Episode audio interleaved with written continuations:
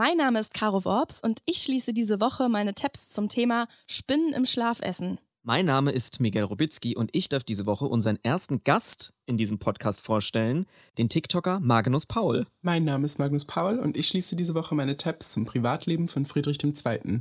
Ihr hört Too Many Tabs, der Podcast. Too many tabs, too many tabs, too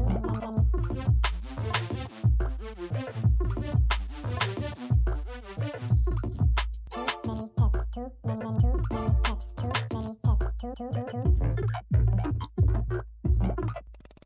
Hey Magnus, wir freuen uns richtig, dass du hier bist. Herzlich willkommen bei uns im Podcast. Ich bin sehr geehrt und freue mich, da sein zu dürfen. Caro und ich treffen uns ja jede Woche, um unsere gemeinsamen Tabs zu schließen zu Themen, die uns im Internet angesprungen haben.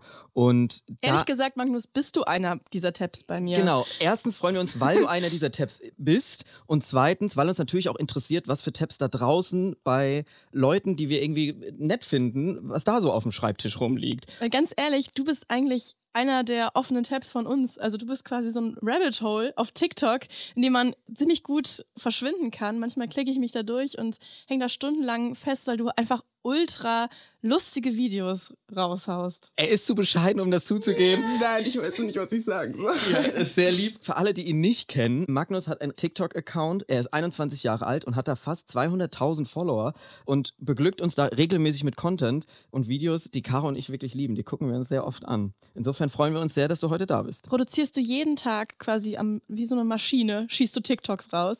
Ich wünschte, nee, nur wenn mich die Inspiration trifft, dann. Also kannst du das sagen, wie viel schreibst du dir quasi, wie viel improvisierst du? Also eigentlich ist es alles improvisiert, aber ich mache es schon relativ oft. Also es ist jetzt nicht ein einmal. Ja, so machen wir das hier auch. Ja. Also alles, was ihr hier hört, ist der zehnte Versuch. Circa. ja. Nee, also ich muss sagen, äh, ich bin da sehr beeindruckt, auch wie auf was für einem sprachlich hohen Niveau das dann auch, wenn du jetzt sagst, dass du das improvisierst. Also das finde ich äh, sehr schön. Wir können ja vielleicht mal in einen reinhören. Ein Video von Magnus mit dem Titel Teenager im Tatort. Ja. Da hören wir doch einfach mal direkt rein. NDR hingehört. Ja. Und? Nun sag schon. Ich hab dicht gehalten. Aber ich sag dir eins, lange mache ich das nicht mehr mit. Die Müller-Westhagen fühlt einem schon ordentlich auf den Zahn. Der alte Drache. Das kannst du wohl laut sagen. Und was ist mit Schmitze? Hat die Bullereien immer noch nicht ziehen lassen. Naja, es war immerhin seine Party, auf der Jazz um 22.47 Uhr zuletzt gesehen wurde. Offiziell. Verdammte Scheiße, Ina. Wenn wir auffliegen, dann sitzen wir ordentlich in der Patsche. Dann hat sich das gegessen mit meinem Traum des Jurastudiums in Hildesheim. also es ist wirklich, es ist einfach genailt, ja. wie Leute, so Teenager im Tatort sprechen. Meistens in Shisha-Bars tatsächlich, ne? ja, oder auch wirklich Gefühl. auf dem Spielplatz treiben sie sich rum. Und das war jetzt aber auch eine Ausnahme, dass, da haben wir ein Drehbuch geschrieben und es war auch sehr schwierig aufzunehmen, weil wir uns unfassbar witzig fanden mit den Dialogen. Aber es ist auch eine ernst gemeinte Audition gleichzeitig. Also falls jemand vom Tatort zuhört, wir wollen, wir wollen da rein. Ja, wir sind ja hier NDR. Äh, wow. Also eine Person vom NDR, nämlich die das abnehmen muss, hört es auf jeden Fall. Vielleicht kann man da ein bisschen die Kontakte spielen lassen. Wenn ihr doch mal jetzt hinhört, das ist doch was hier, werdet doch mal, äh, castet doch mal hier, Magnus. Und du bist mit einer Freundin da auf dem Video zu sehen. Genau, Lilly heißt sie. Ah ja. Liebe Grüße. Ist sehr lustig, ein sehr schönes Video. Ein anderes, was du gemacht hast, hat den Titel, das finde ich auch sehr, sehr lustig. It Girl im Mittelalter. Was hat es da mit auf sich, bevor wir reinhören? Ja, ich habe mir vorgestellt, wie so Berlin-kulturmäßig im Mittelalter ablaufen würde. Und wie sich das anhört, das hören wir jetzt. Ja, der Minnesänger aus dem Sumpfwald spielt einfach Erntefest. Es, es wird insane werden. Ich freue mich so. Und eine Bekannte von mir hatte mal was mit dem Bratschenspieler aus seiner Band. Das heißt, ich kann safe Gästeliste klären. Ohne wird es auch nichts. Ich meine, es ist die härteste Zugbrücke der Stadt. Gehst du eigentlich am Freitag zu Ludwigs Erhängung? Ich habe das Gefühl, alle gehen. Ich bin mir voll unsicher, weil ich weiß halt safe, so 100 pro Ludwig wird da sein.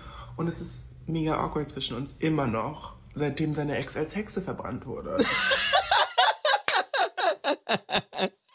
Also es ist wirklich, es ist so lustig und da macht es äh, wirklich Spaß, sich mal durchzuklicken. Also du lebst ja auch in Berlin, ne? Also das ist quasi verinnerlicht. Ja, Beobachtungen dann transportiert in andere Zeiten. andere Zeiten. Ja. ja, aber ja. du channelst die Figuren ja richtig. Also man nimmt dir das total ab. Das ist sehr gut gespielt, sehr gut geschrieben. Es macht wirklich Spaß.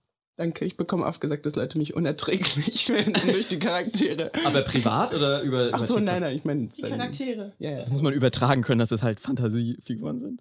Ja, also das macht richtig Spaß, sich da durchzuklicken. Und jetzt würde mich natürlich interessieren, auf welchen Seiten du so deine ganzen Tabs sammelst im Internet. Wo bist du unterwegs? Ich denke eigentlich ziemlich standardmäßig, so TikTok, Twitter, Instagram. Genau, also so diese Standardseiten wahrscheinlich. Aber hast du da vielleicht irgendeinen Follow-Tipp für uns? Irgendwas Specialiges, was man sich mal angucken sollte? Ja, Gloria Sophie. Das ist die Tochter von Markus Söder und für mich ist sie wirklich ein Phänomen. Ihre Instagram-Seite, riesige Empfehlung. Gloria Sophie ist mega.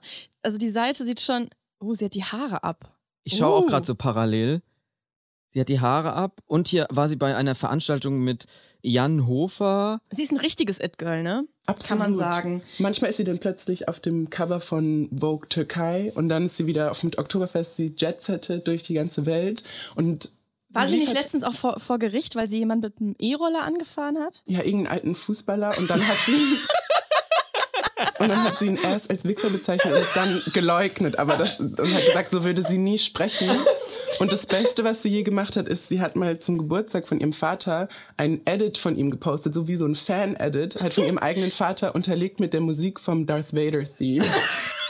Also sie macht konservative bayerische Politik wieder glamorous. kann Sie bringt es wieder ganz groß Sie raus. hat wirklich Glamour. Das kann man hier schon sehen. Was ist das hier? Ich sehe einen Post vom 11. September. Ja, sehe ich auch hier parallel. Also sie hat irgendwie, das ist wahrscheinlich eine Montage. Ja, die Weltpolitik bewegt sie und dann macht sie immer, dann macht sie immer großartige Musik mit Musik unterlegte Edits, Musikvideos fast schon. Also äh, da Geheimtipp von. Magnus ist Gloria Sophie, die Tochter von Markus Söder. Vielen Dank dafür. Ja, gerne. Ich bin jetzt richtig gespannt, was du mitgebracht hast. Und ich würde sagen, wir gehen direkt mal in dein Thema rein. Mein Rabbit Hole wurde mir von einer Freundin weiter vererbt und seitdem ist es wie eine Krankheit, es ist mich komplett überkommen und ich werde das nicht mehr los und ich habe jetzt auch vor, es weiter zu spreaden. Es geht um das Privatleben von Friedrich II., weil dieser Typ, es ist Stoff genug für eine acht-Staffel-Serie von HBO. Also erstmal kurz, wie HistorikerInnen ihn beschreiben. Ich weiß nicht, ob ihr jetzt viel mit Friedrich II. zu tun hattet bisher. Er ist aus der Preußen-Bubble, ne? Das genau. genau, das ist so seine Crowd. Ähm, und Friedrich lebte im 18. Jahrhundert und war auch als Friedrich der Große oder der alte Fritz bekannt. Familie Hohenzollern, über die hört man ja so einiges bis heute. Ja, aber anscheinend gab es damals schon gut Gossip. Auf jeden Fall. Ich liebe Adelsgossip. Er wird da beschrieben als Schöngeist, eine schillernde Persönlichkeit, jemand, der am liebsten Französisch spricht und Flöte spielt. Und ich finde eigentlich spätestens ab schillernde Persönlichkeit ist schon ziemlich klar, dass sie eigentlich sagen wollen, dass er schwul ist. das ist leider ein Problem zu dieser Zeit, weil sein Vater, es wird jetzt hier das Cinematic Universe introduced von Alles. Friedrich II. Sein Vater Friedrich Wilhelm ist Tywin Lannister, Logan Roy seiner Zeit. Er ist ein Tyrann. Er will, er rät Friedrich II. sich umzubringen, als er erfährt von seinen Neigungen. Und die Dramen, die sich da ergeben an diesem Hof, wirklich, er verliebt sich dann in seinen Flötenlehrer, will mit dem abhauen und dann werden sie aber gefangen genommen und der Flötenlehrer wird umgebracht und Friedrich muss zuschauen. So, das ist die Art von, von, das ist wirklich einfach, das kann man eins zu eins übernehmen. Ich verstehe nicht, warum nicht irgendwelche Serienleute sich da schon dran gesetzt haben, warum das nicht schon längst existiert. Ich sehe schon auch so knallhart Christoph Walz als äh, Ja. so, Ja. also Direkt der nächste Pitch für den NDR heute. Jetzt haben wir schon neue Tatort-Castings und jetzt hier direkt eine ganze ja, Serie. deutsche Game of Thrones direkt hinterher. also ich bin hooked. Ich will wissen, wie es weitergeht. Ja, er hat auch einen jüngeren Bruder namens Heinrich, der auch schwul ist. Das heißt, es gibt schon mal diese Dynamik zwischen den beiden. Hilarious. Und er lebt es, lebt es aber offen aus, weil er nicht der Kronprinz ist. Das heißt, Friedrich II. hat den Druck, dass er Thronfolger ist und irgendwie so einem gewissen Bild en entsprechen muss und der kleine Bruder darf so ein bisschen machen, was er will. Ja, genau. Und das sind ja Charaktere, die kennt man ja schon so in seinem, im Leben. er muss dann irgendwann, nachdem sein, sein Geliebter dann gestorben war, heiraten. Elisabeth Christine, die er schlecht findet und blöd findet und mit der er keine Zeit verbringen möchte. Und ich sehe auch hier schon für Elisabeth ihr Monolog, das könnte ein Emmy gewinnen. So, Ja. Wenn sie dann darüber spricht, so, ich bin an diesem Hof gelandet jetzt mit den zwei schwulen Brüdern und ich, me- meine Aufgabe ist es hier, Kinder hervorzubringen und niemand interessiert sich für so. Also wirklich, das ist eine Star-Making-Performance, für welche Schauspielerin auch immer die Ja. Ehre bekommt. Auf jeden Fall. Also ich finde, das ist ein sehr, sehr gutes Thema. Ich habe sowieso einen Softspot für schwulen Adel. Ich habe da mal ein ganzes Buch über König Ludwig II. gemacht. Und da gibt es auch so Szenen wie so Hochzeitsszenen. Also König Ludwig II., der auch ähm, homosexuell war. Und er sollte dann die Cousine von Sissi heiraten. Also ein ganz ähnliches Szenario. Sophie hieß die. Und da gibt es dann auch so Hochzeitsfotos, beziehungsweise die Hochzeit wurde dann abgeblasen. Aber es gibt so Fotos, wo sie so zusammenstehen und du siehst einfach so eindeutig, da ist gar keine Connection. und so, so ähnlich äh, kommt mir das auch vor. Ja, aber äh, rede gern weiter. Ja, sie haben dann auch in unterschiedlichen Orten gewohnt. Dann hat er sein Lustschloss gebaut, Sans Souci. Und dazu habe ich auch einen Ton mitgebracht, weil meine professionelle Recherche hat sich dann daraufhin, also hat sich erweitert, indem ich Friedrich II. schwul auf YouTube eingegeben habe. Und das, das erste Video, was dann kommt, ist Friedrich der Große, drei schlechte Eigenschaften. Oh. Und Das ist ein Downer gerade. uh, okay. So nicht YouTube. 1745 lässt Friedrich auf einem Weinberg bei Potsdam das Lustschloss Sans Souci erbauen, nach seinen eigenen Skizzen. Sans Souci will er hier sein, ohne Sorge und ohne Frauen. In Sans Souci verkehren fast ausschließlich Männer. War Friedrich ein Frauenfeind? Möglicherweise. Er hasste Frauen. Ich bin nicht schwul. Ich finde die Elisabeth auch sehr hübsch. Oh Mann. Es tut mir so leid. Ja, es tut mir auch leid. Also für sie auf jeden Für Fall. beide tut es mir sehr leid. Ja, aber auch, dass dann Leute im Nachhinein so sind, hm, warum lädt er auf dieses Sexschloss keine Frauen ein? Ja, auch die Historiker heute sind so ein bisschen, was, was war da denn los? Ich kann mir kein Szenario vorstellen, in dem jetzt nur Männer hier sind. Was Ich finde auch jetzt sehr cool, also Sanssouci ist ja so ein der Tourist, Touristen-Hotspot für alle, die auch irgendwie nach Berlin fahren. Das jetzt einfach als Sexschloss zu bezeichnen, hilarious. Ja, das fand ich jedenfalls extrem witzig. Dann hat sich aber herausgestellt, dass er wirklich frauenfeindlich ist, natürlich. Und ähm, das macht ihn aber auch zu einem komplexen Charakter, wenn man jetzt an die Serie denkt, so man kann nicht für ihn routen, aber ja. Das waren andere Zeiten. Ja, also die ganzen politischen Sachen habe ich geskippt in diesem Wikipedia-Artikel, den ich wirklich jedem empfehlen möchte, der sich irgendwie für Gossip interessieren kann. genau, dann war sieben Jahre Krieg und danach hat er dann seine Frau wiedergesehen und das Einzige, was er anscheinend zu ihr gesagt hat, war, Madame, Sie sind aber korpulent geworden. Also er ist wirklich einfach eine schlimme Person. ähm, ein Fun Fact, den ich noch rausgefunden habe, war, dass er eine Hassliebe anscheinend mit, also jetzt nicht romantisch, aber mit Voltaire pflegte. Und die hatten so eine Beziehung, dass sie sich viel ausgetauscht haben. Und Voltaire war dann der Erste, der darüber geschrieben hat, dass Friedrich eben homosexuell ist. Und ich dachte dann so, hm, war das jetzt irgendwie poetisch oder irgend so was ganz Großes? Aber es war einfach nur, dass er ihn in Briefen und so immer Lüg genannt hat. Und das umgedreht heißt kühl und das übersetzt heißt Hintern. Und das, Oh. war das, das war das Reveal. Ich dachte, das wäre so ein ewig langer Brief oder Gemobbt irgendwas, von aber Voltaire. einfach Mobbing. Ja.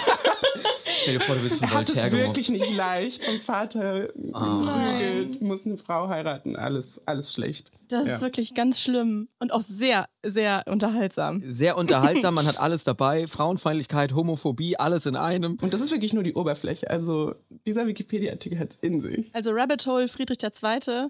finde ich eine geile Empfehlung. Vielen Dank. Sehr gerne. Also ich werde auf jeden Fall heute Abend noch den Wikipedia-Artikel dazu studieren. Und jetzt bin ich aber auch noch gespannt, liebe Caro, was du heute für ein Rabbit Hole für uns parat hast. Ja, ich dachte eigentlich diese Woche und eigentlich auch schon die letzten Wochen, dass wir diesen Podcast gar nicht mehr weitermachen können, weil dafür muss man ja ins Internet und das Internet ist im Moment voll von der Nosferatu-Spinne. Ja, das nervt mich auch so. Man kann nicht mehr auf Social Media sein, ohne Fotos davon zu sehen. kann es nicht mehr ertragen. Ich hasse Spinnen und es tut mir leid, aber ich will auch nicht, dass die da ist. Und ich will nicht auf jeder Startseite und jeder News-App erstmal diese Nosferatu-Spinne sehen. Hört auf. Hört auf. Hört auf damit. Hört auf da draußen. Ich weiß nicht, wie es bei dir ist mit Spinnen, Magnus. Ja, ich wollte gerade sagen, also Spinnenhater bin ich auf jeden Fall auch, aber ich muss mich ein bisschen dagegen stellen. Ich finde, die Nosferatu-Spinne hat was Königliches, hat was Cooles und dass sie jetzt Europa in ihrem Bann hat, ist irgendwie ikonisch. Girlboss. Ja. Ein bisschen schon, aber ich kann es leider nicht so positiv sehen. Ich habe nämlich dann angefangen, über diesen Fakt nachzudenken, dass ja jeder Mensch im Leben eine gewisse Anzahl von Spinnen im Schlaf ist. ja. Was sagt ihr denn? das Wie sagt man viele? Wie viele sagt ihr? Ich glaube, das wird doch immer so gesagt, so zwischen sieben und acht oder sowas. Ich hätte auch sieben gesagt. Ich habe viele Leute gefragt diese Woche. Die meisten haben gesagt sieben.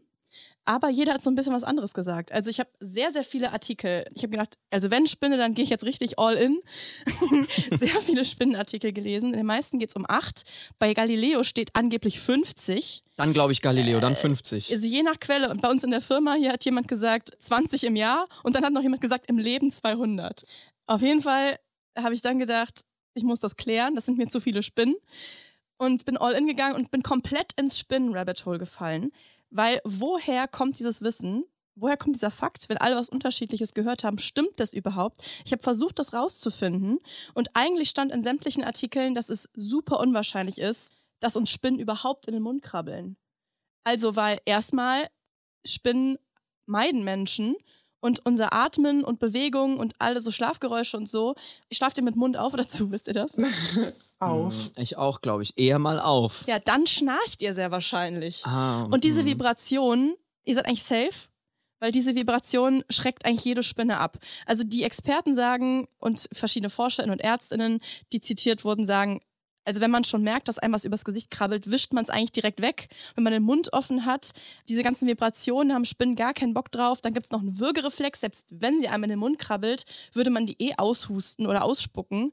Und es gibt sogar noch einen Schließmuskel am obersten Ende der Speiseröhre, den, der sich nur öffnet, wenn man kaut oder schluckt. Also es ist quasi überhaupt nicht möglich, dass man eine Spinne im Schlaf verschluckt. Es müsste sehr, sehr viel zusammenkommen. Die müsste sich quasi zufällig abseilen, direkt über deinem offenen Mund und du müsstest im gleichen Moment schlucken und dann könnte es theoretisch passieren.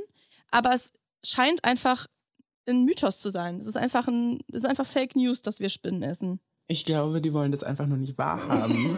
die suchen sich da irgendwelche Fakten zusammen, so, ah ja, Vibrationen, bla bla bla. Die wollen einfach nicht akzeptieren, dass, wie viele Spinnen sie schon gegessen haben. Und das kann ich auch irgendwo verstehen. Kann ich auch verstehen. Caro, hast du denn jetzt recherchiert, ob sich das jemand ausgedacht Ja. hat oder nicht? Jetzt haltet euch fest. Ich habe weiter recherchiert, woher kommt diese Geschichte und wie kann es sein, dass jeder die schon mal gehört hat.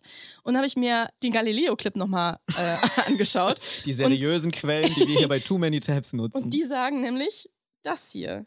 Sie wurde offenbar von der Kolumnistin Lisa Holst in Umlauf gebracht. Und das bereits 1993.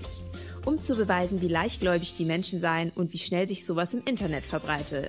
Sie soll laut Snopes.com diesen Spinnenfakt einfach erfunden haben. Die soll laut Snopes.com diesen Spinnenfakt einfach erfunden haben. Da war ich super erleichtert, als ich das gehört habe. Und weiß hast nicht- auch getanzt wegen der geilen Musik im Hintergrund. Genau. Ich, ich habe happy einfach. Ja, wir essen keine Spinnen. Danke, Galileo. Auf jeden Fall snopes.com. Kennt ihr vielleicht, das ist so eine Internetseite, die Falschinformationen aufdeckt. Und das habe ich tatsächlich überall gelesen. Es gab wohl einfach eine Journalistin namens Lisa Birgit Holst, die hat in den 90ern eine Kolumne geschrieben und diesen Fakt gestreut, um zu zeigen, wie leicht sich Falschinformationen verbreiten. Ja, super Idee. Jetzt ist es einfach in der Welt und alle glauben es. Ähnlich wie die Nosferatu-Spinne ein Girlboss. Ja, schon ein Girlboss, aber jetzt passt auf. Stimmt das denn? Jetzt wird's nämlich Meta. Weil ich habe dann mehr Artikel gelesen und man kann weder den Artikel noch die Autorin im Internet finden. Und da haben sich Leute schon richtig reingegraben in dieses Lisa Holst Rabbit Hole und versucht, sie zu finden und sind gescheitert. Und dann hat Snopes diese Seite wiederum einen Artikel veröffentlicht, in dem steht, dass auch die Kolumnistin frei erfunden ist. Denn der Name der Autorin, Lisa Birgit Holst, ist ein Anagramm für This is a big troll. Hä? Also Moment mal, also ist es jetzt so, dass die Galileo-Redaktion extra Beiträge macht, die sie dann später bei Galileo Mystery auflösen können, als, ein, als, ein, als einen großen Spaß? Ja, es kann, es ist so ein bisschen, hat so X-Faktor, das unfassbare Vibes. Ja. Man fragt sich jetzt, ist es mit dem Anagramm Zufall? Ist dieser Spinnenfakt erfunden? Ist die Autorin erfunden? Nur die Autorin oder nur der Spinnenfakt? Ich finde es irgendwie schön, weil jeder kann sich seine Wahrheit aussuchen. Genau. Und ich weiß genau, welche Wahrheit ich Genau. welche Wahrheit Wir ich mir essen keine Spinnen. Wir essen keine Spinnen. Ich habe auch noch nie morgens so ein Spinnenbein in den Zähnen gehabt oder so. Also ich glaube, das hätte sich, wenn das wirklich stimmen würde, ich, ich sag einfach, also, ich mein, ich sag euch jetzt hier, das ist Quatsch. Aber ohne, äh, ohne Grundlage. Ich habe sehr viele Tabs offen gehabt. Also ich glaube, es ist Quatsch. Natürlich zeigt es, wie anfällig wir Menschen sind, ungeprüft einfach Geschichten zu glauben, die sich so weitererzählen. Es ist so tatsächlich einfach moderne Märchen. Also es sind diese Urban Legends, die ja jeder irgendwie kennt. Und weil wir als Menschheit so einen Drang haben, uns Geschichten zu erzählen, die irgendwie gruselig sind oder creepy, sowas bleibt halt im Kopf irgendwie hängen. Das ist, äh, gibt's auch viele Ich habe da mal ein dazu. ganzes Buch zugelesen. Ralf Kaspers hat mal ganz viele solche Mythen gesammelt von Wissen macht A. Da steht dann unter anderem auch, dass zum Beispiel Spinat gar nicht stark macht und solche Sachen. Was so Eltern einem sagen, Ja, das genau. stimmt alles gar nicht. Oder durch Karotten sieht man nicht besser. Ja, und die Augen werden gar nicht viereckig, wenn man zu viel Fernsehen guckt. Und so Im Selbsttest habe ich das Ja, herausgefunden. genau. Und es ist halt immer so, wenn man sowas erzählt, ja, einer Freundin von einer Freundin ist das passiert oder der Kollegin von einem Bruder meines Arbeitskollegen. Man distanziert sich gleichzeitig total davon. Also niemand kann quasi deine Quelle prüfen, weil du hast ja nichts damit zu tun. Aber trotzdem erzählt man sowas super gerne. Das ist irgendwie im Menschen so angelegt.